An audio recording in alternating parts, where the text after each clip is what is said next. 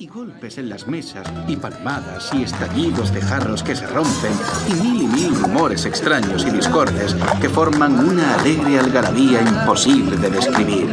Figuraos todo esto en una tarde templada y serena, en la tarde de uno de los días más hermosos de Andalucía, donde tan hermosos son siempre, y tendréis una idea del espectáculo que se ofreció a mis ojos la primera vez que, guiado por su farsa, fui a visitar aquel célebre ventorrillo.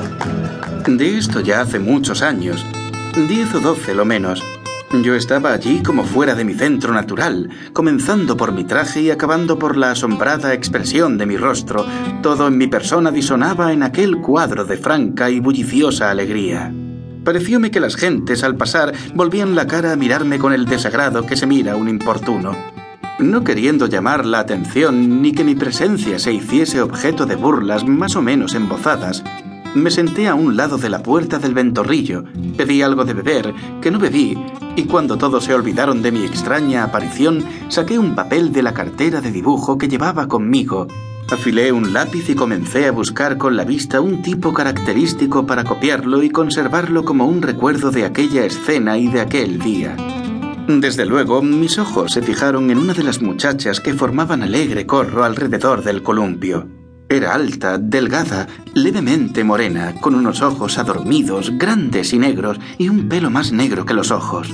Mientras yo hacía el dibujo, un grupo de hombres, entre los cuales había uno que rasgueaba la guitarra con mucho aire, entonaban a coro cantares alusivos a las prendas personales, los secretillos del amor, las inclinaciones o las historias de celos y desdenes de las muchachas que se entretenían alrededor del columpio, cantares a los que a su vez respondían estas con otros no menos graciosos, picantes y ligeros. La muchacha morena, esbelta y decidora que había escogido por modelo, llevaba la voz entre las mujeres y componía las coplas y las decía, acompañada del ruido de las palmas y las risas de sus compañeras, mientras el tocador parecía ser el jefe de los mozos y el que entre todos ellos despuntaba por su gracia y su desenfadado ingenio. Por mi parte, no necesité mucho tiempo para conocer que entre ambos existía algún sentimiento de afección que se revelaba en sus cantares, llenos de alusiones transparentes y frases enamoradas. Cuando terminé mi obra comenzaba a hacerse de noche, y en la torre de la catedral se habían encendido los dos faroles del retablo de las campanas, y sus luces parecían los ojos de fuego de aquel gigante de argamasa y ladrillo que domina toda la ciudad. Los grupos se iban disolviendo poco a poco y perdiéndose a lo largo del camino entre la bruma del crepúsculo, plateada por la luna, que empezaba a dibujarse sobre el fondo violado y obscuro del cielo. Las muchachas se alejaban juntas y cantando, y sus voces argentinas se debilitaban gradualmente hasta confundirse con los otros rumores indistintos y lejanos que temblaban en el aire. Todo acababa a la vez.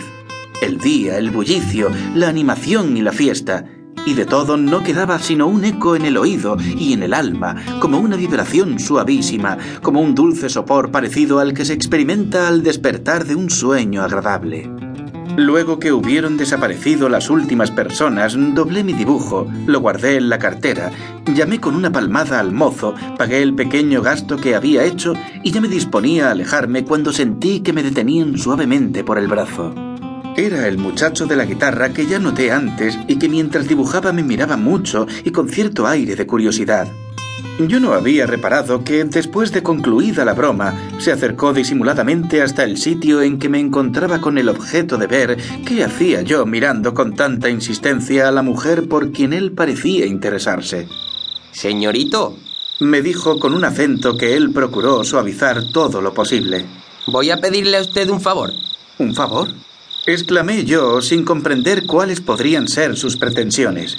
Diga usted, que si está en mi mano es cosa hecha. ¿Me quiere usted dar esa pintura que ha hecho? Al oír sus últimas palabras no pude menos que quedarme un rato perplejo. Extrañaba, por una parte, la petición, que no dejaba de ser bastante rara, y por otra, el tono, que no podía decirse a punto fijo si era de amenaza o de súplica. Él hubo de comprender mi duda y se apresuró en el momento a añadir Se lo pido a usted por la salud de su madre, por la mujer que más quiera en este mundo, si quiere alguna. Pídame usted en cambio todo lo que yo pueda hacer en mi pobreza.